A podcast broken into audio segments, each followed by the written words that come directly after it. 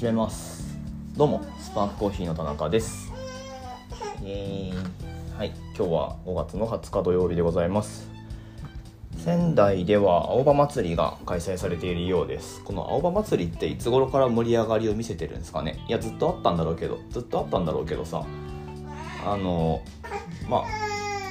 なんていうかあんまり馴染みがないんですよね僕。まあ完全に個人的な話ですけど。うん。まあ中で踊ってる人とかね踊ってる人の友達とかはねあの身近に感じてるんだと思いますけど。あんまり関わりがないというか。うん。なんかなんだろうな、まあ、七夕の方がなんかね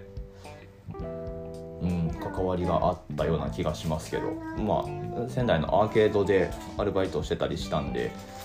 えーまあ、七夕のメイン会場っていうのはアーケードなわけですけど、うん、青葉祭りはね多分そうじゃないと思うので、えーまあまああのそれを目当てにねお出かけされる方もいらっしゃるでしょう。はいえー、おのおのいい感じに過ごしていただければと思います。はいまあ、そんな、えー全方位へに向けた話はどうでもいいんですけど今日はねあのなんか話そうと思ってたことを話したいなと思うんですけどこういう時はねあんまりうまく喋られないと思います。話したいことはやっぱりその時喋るっていうのがねいいと思うんだけどまあ昨日の話に今日の話をこう、えー盛り込むとそれはそれでなんかこうまあ長くなったりそもそも収録する時間がなかったりしたのでしょうがないかなと思うんですけど。はいはいはいはい。えーっとまあなんか体験をデザインしようねみたいなことを昨日言ったと思うんですけど まああの別に誰に向けてってわけではないです。僕の僕が多分これがいいんじゃないかなと思ってることをえーまあ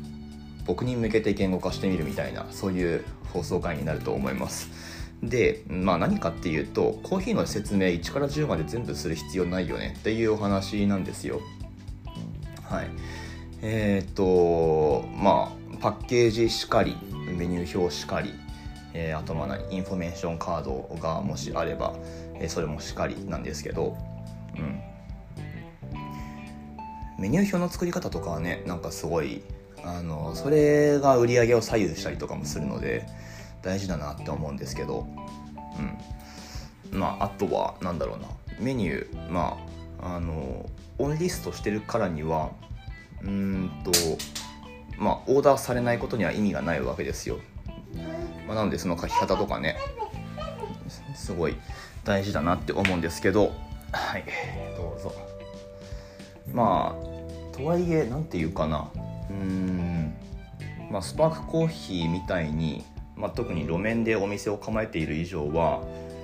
狙ったこういうお客さんだけ来てくださいっていう風なうんことはね実際の運用上不可能なんですよね。うん。まあ、入入ってというか、うん、と通りがかってあコーヒー屋さんがある。よしコーヒーを頼もう、まあ、これが来店動機になってるパターンが結構あるわけですよ。うん。分かんない。東京のなんだろうな。あの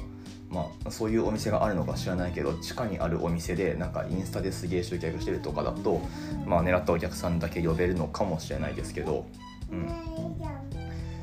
えーまあまあまだまだというか多分今後もそういう感じにはならないと思うのでスパークコーヒーまあじゃあなんか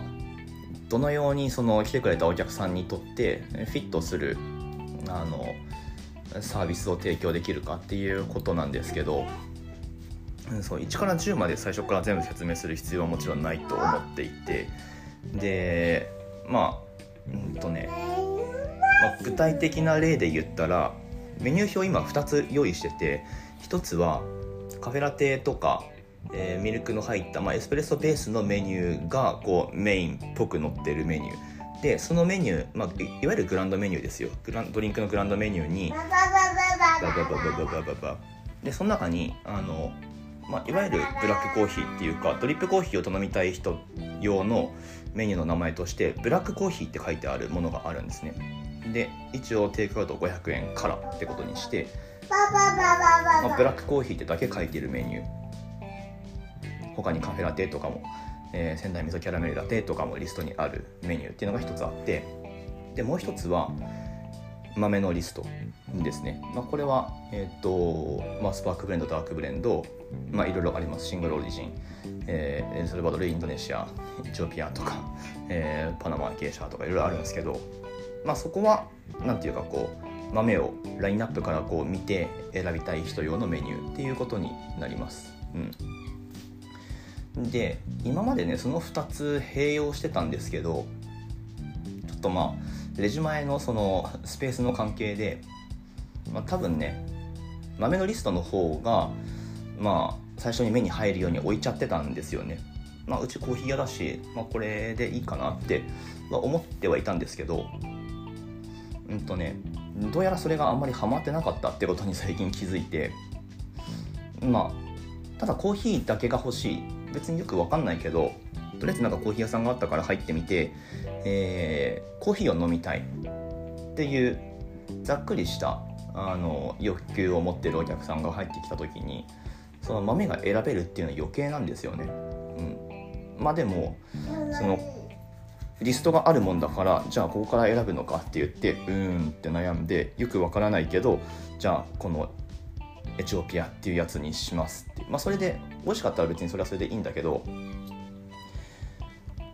まあそれだとちょっとトゥーマッチというか、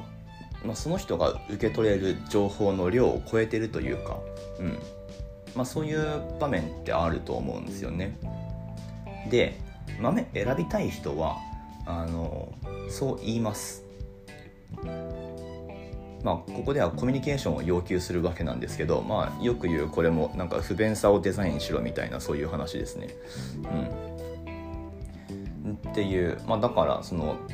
店員さんとなんだろうなお話ができないっていうあの場合だと、まあ、ちょっとなかなか難しいかなって思うんですけど、まあ、そういう場合は全部その情報が出てるお店、うん、に行けばいいわけだし、まあ、うちのお店でやることじゃないかなっていうふうにも思ってて。えっ、とまあまあそんな感じで豆を選びたい人はリストを、うんと、豆を選びたい人に対してはあのリストを出してここからどうぞみたいな感じに今はしてるんですけど。まあ、そのリストも実はあの一応コーヒーの味わいチャートだけは見えるようにしてあって その味わいチャートの裏に実は豆のリストが隠れていてあの豆選ぶんですねお客さん。じゃあこの中からどうぞみたいな感じで 今は出すみたいなね。一応そういう感じにしてるんだけど分かんない。これがベストだとは思ってないですよ。なんだけどまああえてそういう風にしてますよという感じですね。うん。まあインフォメーションカードとかもしかりだと思っていて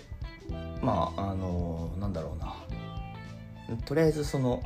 コーヒーっていうオーダーに対して、まあ、何かしらをもちろん入れるわけですよね。うん、で日替わりで出してたりするお店だと、まあ、シングルオリジンででちゃんとインフォメーションカードをつけてっていう、ね、ことも最近だとよくやってると思うんですけどあの、まあ、それ本当に必要かどうかっていうねあくまでうちのお店での話ですよ。ニーズあるお店にとってはすごい必要なものだと思うし、えーまあうちだとまあ意外にもというか当然というかあんまり求められることがないというか、うん、なのでまあカードを添えたところで変な話ゴミになってしまうんですよね多分ね。まあ、なので、えー、まあ必要な場合にはもちろんあの言葉で説明できるようにはしてあるしあとはあれだな豆のパッケージにはこれ最近あの紹介してなかったですけど 豆のパッケージには QR コードがついていてでこれを読み取るとあの文字情報の紹介ページじゃなくって音声で、まあ、この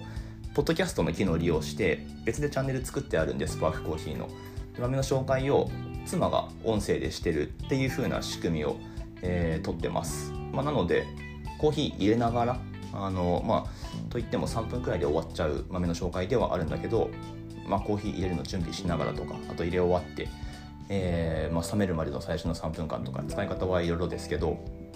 あ豆お手元にある方ちょっとね QR ない豆もあるんだけどあの豆のパッケージ裏返して QR があればぜひ読み取っていただいて、えー、音声聞いてみてください。豆の紹介が流れると思います。まあまあそんな感じでえーと、情報の出し方っていうのをねすごい考えるんですよね。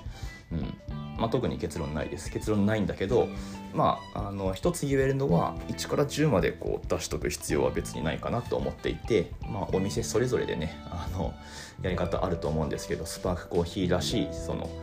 えーまあ、情報の出し方っていうか、まあ、そこからさらに突っ込んでそのお客さんとの距離感だったりとか、うん。まあ、そういうものはね常々こう考えながらやっていきたいなと思ってますよっていう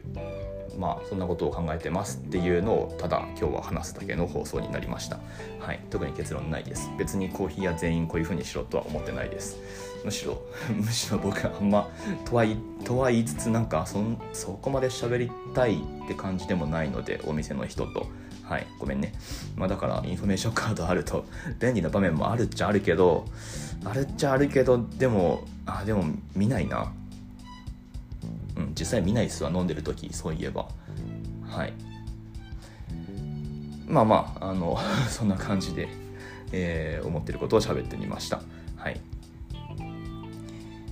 オンラインストアの方もぜひご利用ください。オンラインストアはね、あの、めがけて来てくれてるから、あの、豆の情報っていうのはしっかり出すようにしてます。豆の情報というか、その豆を僕が扱ってる理由みたいなことを書いてるので、えー、ぜひね、商品紹介ページ、書き下ろしで全部書いてますんで、えー、まあ、豆選びの際はぜひ参考にしてみてください。概要欄にリンク貼ってあります。ということで、また次の放送でお会いしましょう。終わります。